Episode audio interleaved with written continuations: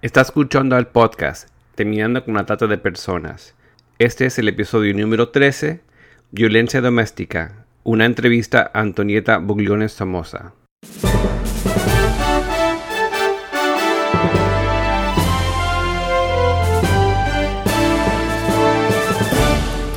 Bienvenido al podcast Terminando con la trata de personas. Mi nombre es Gilbert Contreras. Y mi nombre es Virginia Contreras. A través de nuestros episodios, que se emitirán cada dos semanas, buscaremos empoderarlo a usted con herramientas para estudiar el asunto, ser una voz y hacer una diferencia para terminar con la trata de personas. Le damos la bienvenida a nuestra audiencia. El tema del día de hoy es violencia doméstica. Entrevista a Antonieta Buglione Somoza. Exactamente. Queremos considerar este tema en este podcast, ya que la violencia doméstica juega un papel muy importante en la trata de personas. La mayoría de las víctimas de violencia doméstica está constituida por mujeres, niños y niñas. Por ejemplo, en los Estados Unidos, casi 4 millones de mujeres estadounidenses fueron maltratadas físicamente por sus maridos o compañeros o parejas. Una mujer es maltratada físicamente cada 9 segundos en los Estados Unidos. Dos terceras partes de los ataques se cometen por alguien que la víctima conoce.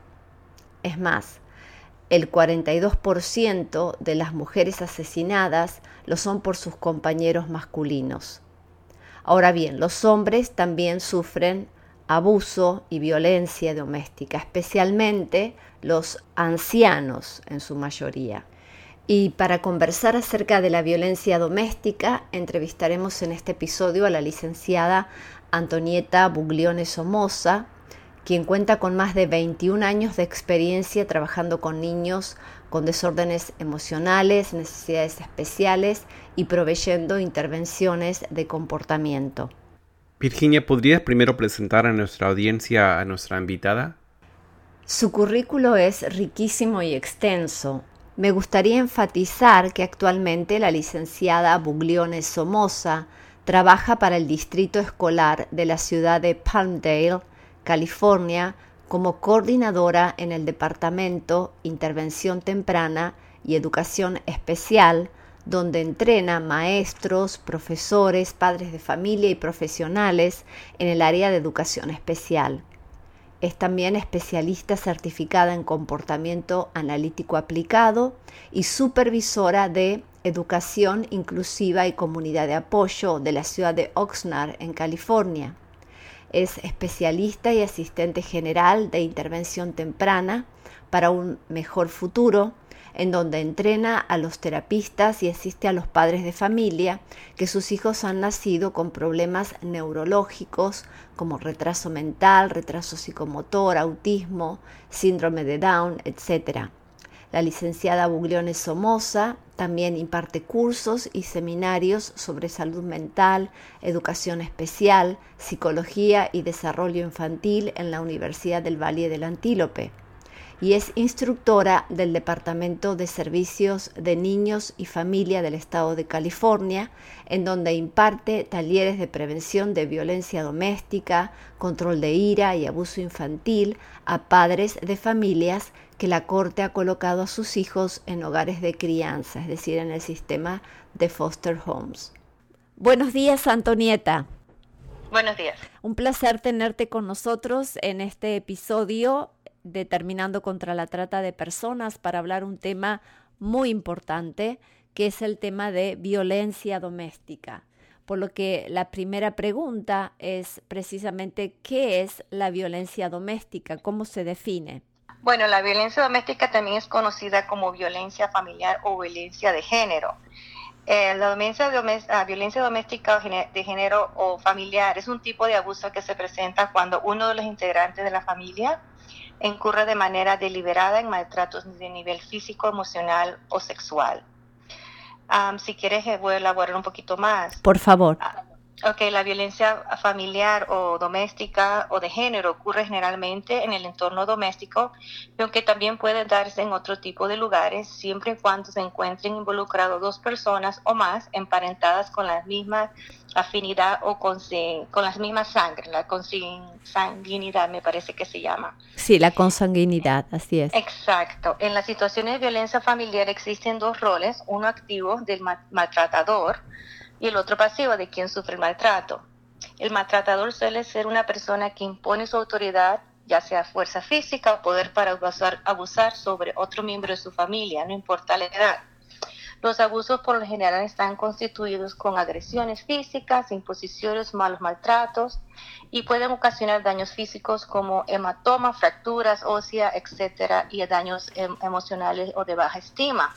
Otra parte, como también están catalogadas como el problema de salud mental en los Estados Unidos, más grande en los Estados Unidos en estos momentos. Em, ¿Puedes volver a repetir eso? Está catalogada hace cinco años como el problema de salud más grande en los Estados Unidos. Ha subido mucho el, nivel de violencia doméstica en los hogares, la violencia intrafamiliar, y muchas personas no lo están denunciando. a pesar que se encuentran penadas por la ley y conlleva una serie de sanciones legales, muchas personas por temor no lo están haciendo. Entonces, ha subido porque ahora los maestros y profesionales de la salud están, están denunciándolo. Sí, entonces ha subido un 45% de cinco años para acá. Wow. E, esto implica entonces lo importante tal vez de los entrenamientos, ¿verdad? A, a, los maestros, a los profesionales de la salud, como para detectar los signos. Sí, correcto. Ah, desde 1911 hasta ahora todos los maestros al principio del año escolar tienen que tomar un curso de violencia doméstica y de abuso físico o infantil. Y todos, si, no, los, los primeros 30 días tiene que uno tomar ese examen y pasarlo. Y porque somos eh, mandatory reporters, somos, uh, tenemos que, reportar cualquier signo, no somos investigadores. Nosotros nada más vemos que, le preguntamos al niño, a la mamá, nosotros vemos el cambio de ¿De conducta? De comportamiento, de conducta, ajá, de la mamá está haciendo calor y viene toda eh, con ropa extra puesta, se ven moretones, se ven golpes. Cuando uno le pregunta siempre tienen una excusa. Entonces nuestro, nuestro, como maestro, como profesional de salud mental, tenemos que, que ah, denunciarlo. Y esto, claro, es una obligación legal, ¿verdad? Es una obligación legal de cualquier puede ser un, enfermero, puede ser un maestro, cualquier persona que trabaje en salud pública o con instituciones públicas de bajos recursos tienen la obligación. Eh, no sé si escuchó usted un caso que se llama Gabriel Case, el problema del niño Gabriel que, que fue torturado y muerto por su novio de la mamá. este, pasó aquí donde yo vivo. Entonces han subido mucho lo que es las el awareness, el, la concientización. La concientización de, los de lo que trae todo eso, lo que es el golpe, lo que es, que son a veces no es tanto el golpe, sino el, lo mental, lo que trae lo emocional, el, ah, el, trauma postraumático a los niños y al igual a los adultos, como los padres o los madres, porque ahorita también hay este ah, albergues donde tienen a hombres abusados.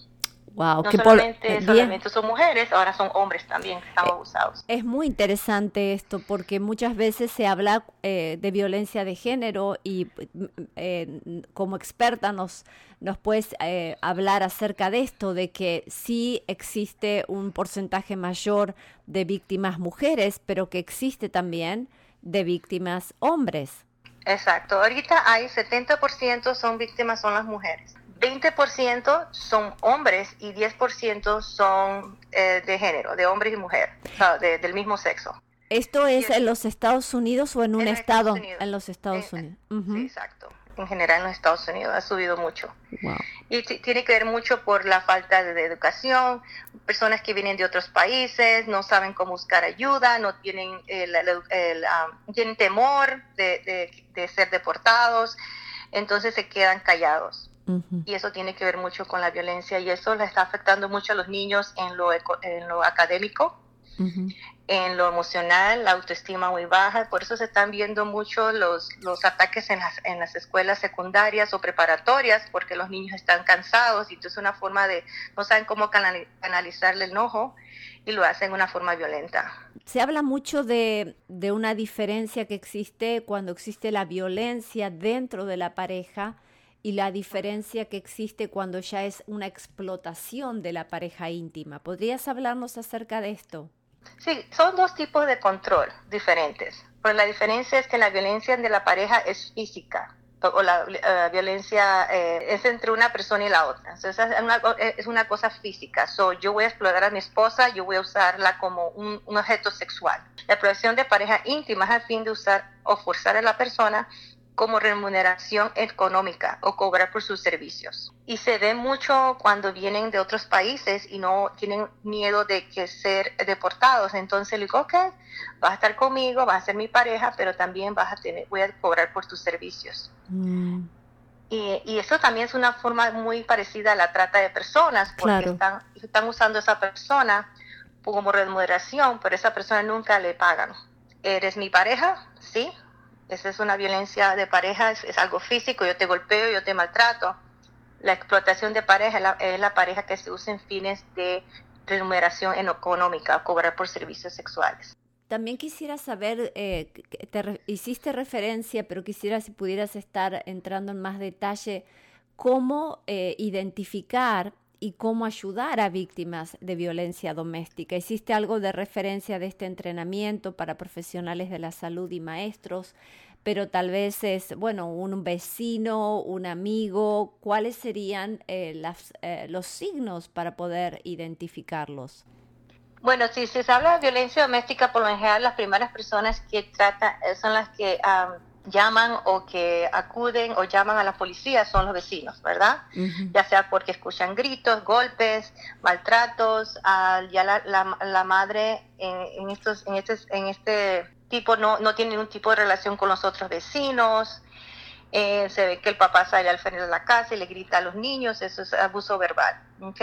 Entonces, si una persona escucha eso, uno puede llamar al, el 911 o el 1800 y hacer una, un reporte doméstica. Ok, ¿puedes repetir la línea entonces? Sí, es en Estados Unidos 1-800-799-7233, que es 1800-799-SAFE. S-A-F-E. Perfecto. ¿Y es una eh, llamada telefónica anónima? Anónima, sí. Y es, esa línea les, les, ah, les brinda albergues, servicios legales y de salud mental gratuitos a la familia. Perfecto. ¿Qué más quisieras eh, compartirnos? Eres una experta, sabemos que es un lujo tenerte con nosotros, queremos eh, escucharte acerca de este tema. Este podcast tiene que ver con traer eh, prevención y educación para terminar todos juntos con la trata de personas. Y hay un gran porcentaje de víctimas explotadas en trata de personas, especialmente en comercio sexual, que han padecido o que padecen violencia de género. Bueno, hay que estar vigilante, ¿verdad? De, de, lo que uno, lo que uno ve. Si uno sospecha, porque es una sospecha, si uno sospecha que un amigo o un vecino o algo está pasando por una situación de, este, esta índole, siempre buscar ayuda, crear una señal de, de, hablarle a esa persona y decirle, porque muchas veces estas personas lo que hacen es que le quitan un tipo de violencia, es el control absoluto. So, yo le voy a quitar todo tipo de, de, comunicación a ella, le voy a quitar el dinero, le controlan el dinero, le controlan el tiempo que esa persona va al supermercado a comprar comida. Si uno ve unas cosas así, es bueno documentarlo, documentarlo y hacer el reporte, ya las personas saben qué buscar, ¿verdad? Uno sabe que la persona está en peligro, siempre llamar y decirle, eh, si, si, uno uh, desarrolla un, un tipo de relación con la persona que uno, uno sospecha que está en un tipo de relación violenta o un tipo de relación de trata, eh, uno le dice, tienes un tipo de identificación, te puedo sacar una copia y mantenerlo fuera del lugar donde está, está pasando la violencia, ¿verdad? porque muchas personas se sienten obligadas a esa relación y la persona tiene que buscar ayuda. Y no hay que tener miedo porque al pedir ayuda, si esa persona no es indocumentada, automáticamente les ayudan con unas visas especiales para ellas. Entonces, si es eh, eh, víctima de violencia doméstica eh, y hay suficiente documentación en la corte, les puedan una visa U, que es para personas que han sido de delitos serios de violación, trata de personas, incesto o agresión sexual. Ahora, si hay suficiente documentación de esa persona fue traída a los Estados Unidos, que fue forzado, ¿verdad? O fue engañado para participar en trabajo forzoso, explotación sexual, se le ofrece una visa eh, T, que es de, trata de personas. Quería preguntarte por qué estas víctimas no se escapan, específicamente en el contexto de pareja, ¿verdad? Eh, ¿Cómo es esta dinámica de una mujer que está siendo maltratada, que está siendo golpeada, que está siendo controlada y sin embargo no puede salir de esa relación. ¿Cómo es esta, esta dinámica? Es un círculo vicioso, es un círculo. Primero es el honeymoon, es el, la luna de miel, yo te quiero, yo no lo voy a volver a hacer, entonces la persona tiende a perdonar a esa persona.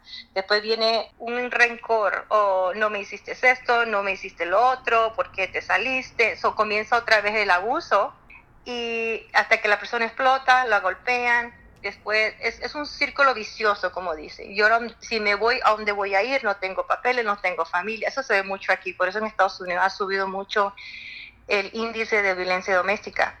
Y en este tipo de violencia que estás describiendo, eh, no es solamente, como estabas indicando, violencia física, sino también psicológica, ¿verdad? Sexual, económica. ¿Cómo, eh, ¿Cuál es la diferencia si la víctima es una mujer que si, la víctima es un hombre? Porque la idea, por la, idea siempre es que el hombre es más fuerte y es el que va a ejercer este control y esta fuerza física sobre una mujer. Pero eh, ¿cómo es cuando la víctima es un hombre? Ahorita en realidad este, no hay tanta diferencia eh, porque ahorita en los, en los tiempos que estamos viviendo, muchos papás se, se, quedan en las casas y las mamás son las que salen al trabajo. Ok.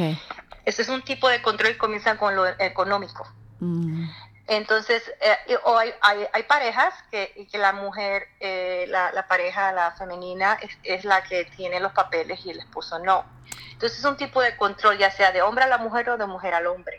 Mm. Entonces se comienza mucho por el abuso económico lo que es el dinero que estás gastando, no puedes hacer esto, tiene un límite en lo que se paga, el uso de privilegios también. ahora se ve mucho la edad, el, la, entre una edad a otra, antes se veía que se llevaban dos, tres años, o uno no ve personas jóvenes con personas mayores o viceversa. Hay mucha intimidación.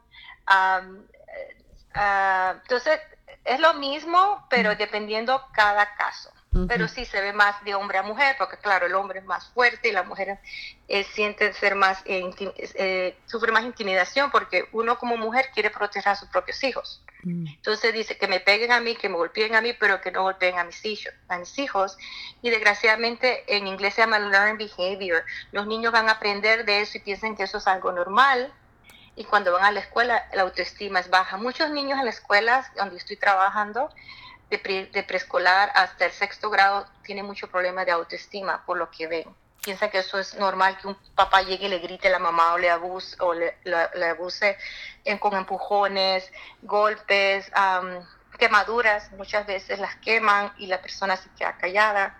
Entonces, todavía se ve más de hombre a mujer el abuso, pero también de mujer al hombre. Lo que estás describiendo es, hay un patrón también que es, puede ser la cultura que o una cultura machista que puede influir en esto? Oh, claro que sí. Uno, uno es muy diferente cuando uno nació, como los niños están ahora, ¿verdad? Los niños, eh, desgraciadamente, ellos exigen, piensan que lo, uno tiene que darles, cosa que en los, en los países de uno no tiene que ganárselo. So, la cultura y de los países influyen mucho cuando uno viene a este país. Um, en los países de uno el castigo era corporal y este lo tenía que hacer aquí los niños saben cómo controlar lo que es el, el, sistema. O que si tú me golpeas, voy a llamar a la policía. Si tú me golpeas, eh, entonces el papá tiene un temor, ya sea que le quiten los papeles porque están aquí de residencia, o ellos tratan de, complacer a los hijos. Entonces, por eso se ven muchos niños. Yo tengo escuelas que niños de preescolar tienen celulares, mejor que las maestras a veces. Entonces, esa exigencia es que lo que ya no hay un límite, mm. ya se pasó ese límite de lo que es el, respeto y la moral, desgraciadamente. Entonces, como yo, yo cuando a uno le enseño que si te casas es por toda la vida, mm. no importa que te golpeen. Entonces, eso es lo que uno trae. Pero aquí las leyes son muy diferentes a las leyes del país que uno vive. Entonces, es un tipo de poder y control. Y este, por eso a los niños hay que enseñarles eh, disciplina, no tanto el golpe, pero una disciplina de respeto de lo que yo digo, eso es lo que se va a hacer, pero desgraciadamente vemos en esta, en esta, en esta época que estamos viviendo, que ahora los niños son los que controlan a los mayores, a sus padres, y le dicen qué hacer, en vez de los padres decir, estas son las pautas, estas son las reglas de la casa, y esto se va a hacer porque yo soy el adulto. Hemos hablado de la, de la cultura, de cómo está influenciando. ¿Qué otros factores puedes ver eh, que pueden estar influenciando? Ah, Me refiero tal vez al tema de drogas. Hay otros factores que, que tú... Claro. Sí, este, como se el, el media, lo que es la, la, social, lo social, lo que se ve en la televisión, la, ya no hay restricciones en lo que los niños miran, la drogadicción, el uso de drogas que no son estéticas, que dicen que las personas hacen en las casas, por lo menos yo doy terapia en albergues de personas de abusadas, ¿verdad? Y ellos me dicen que para tener esa sensación de...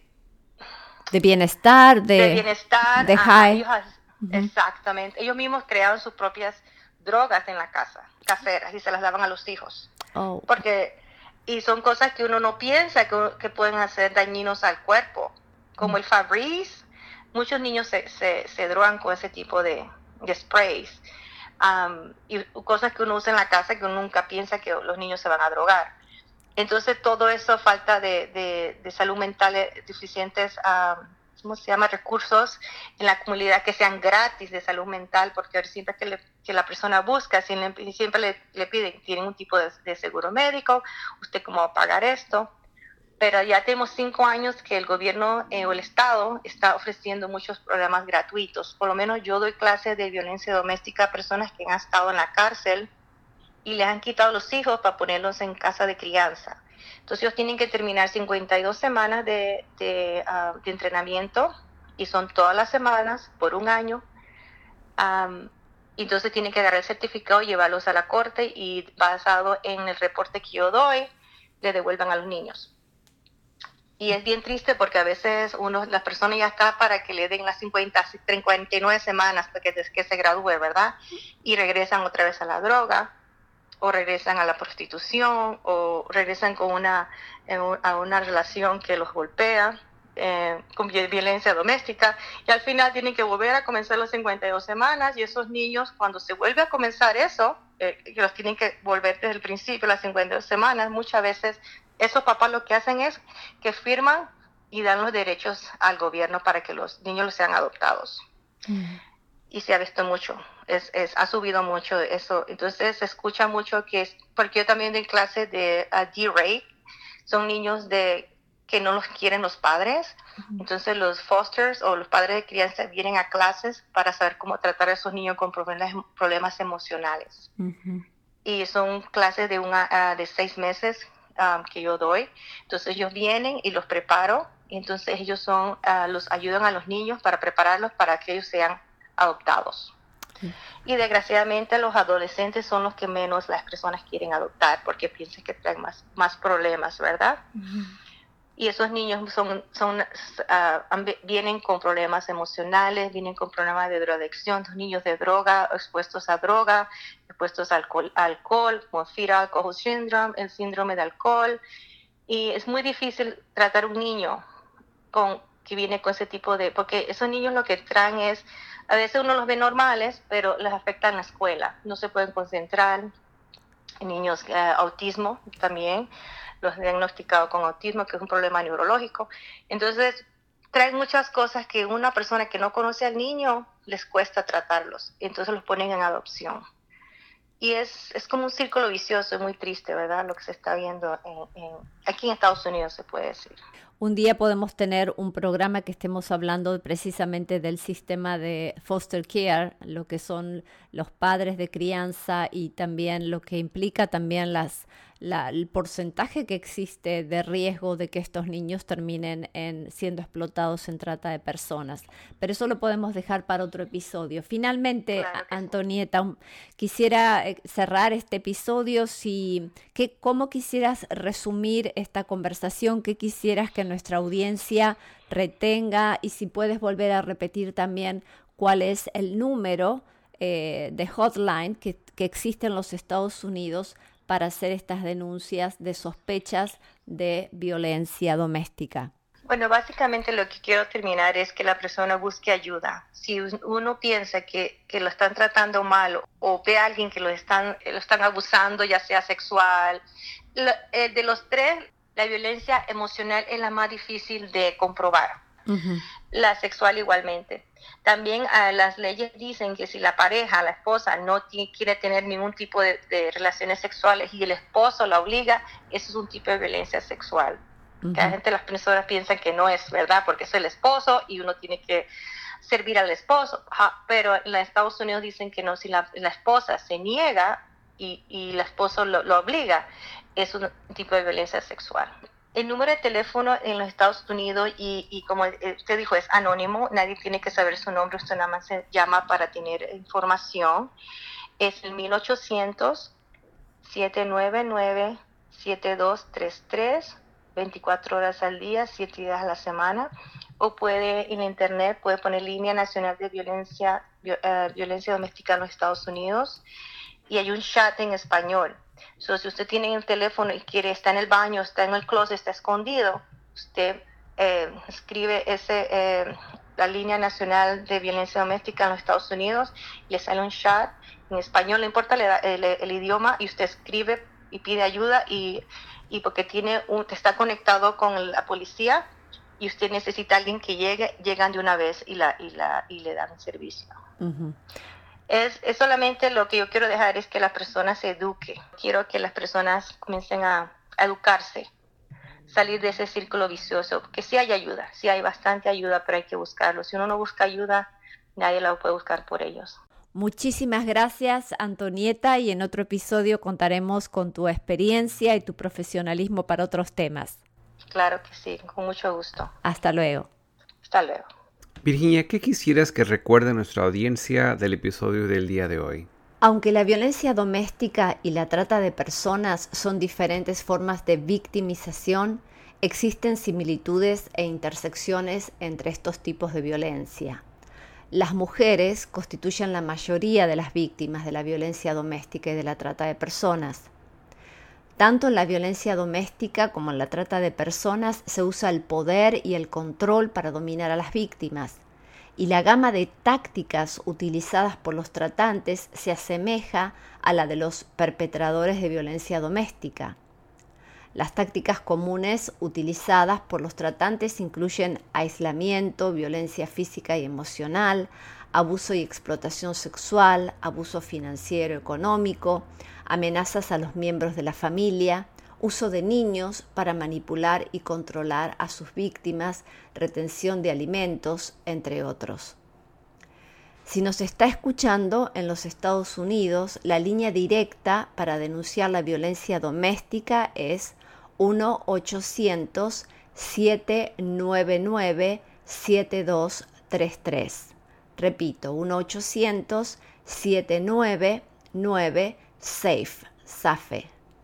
Y si nos está escuchando en Argentina, puede llamar al 144, que es la línea gratuita de asistencia y prevención de violencia de género.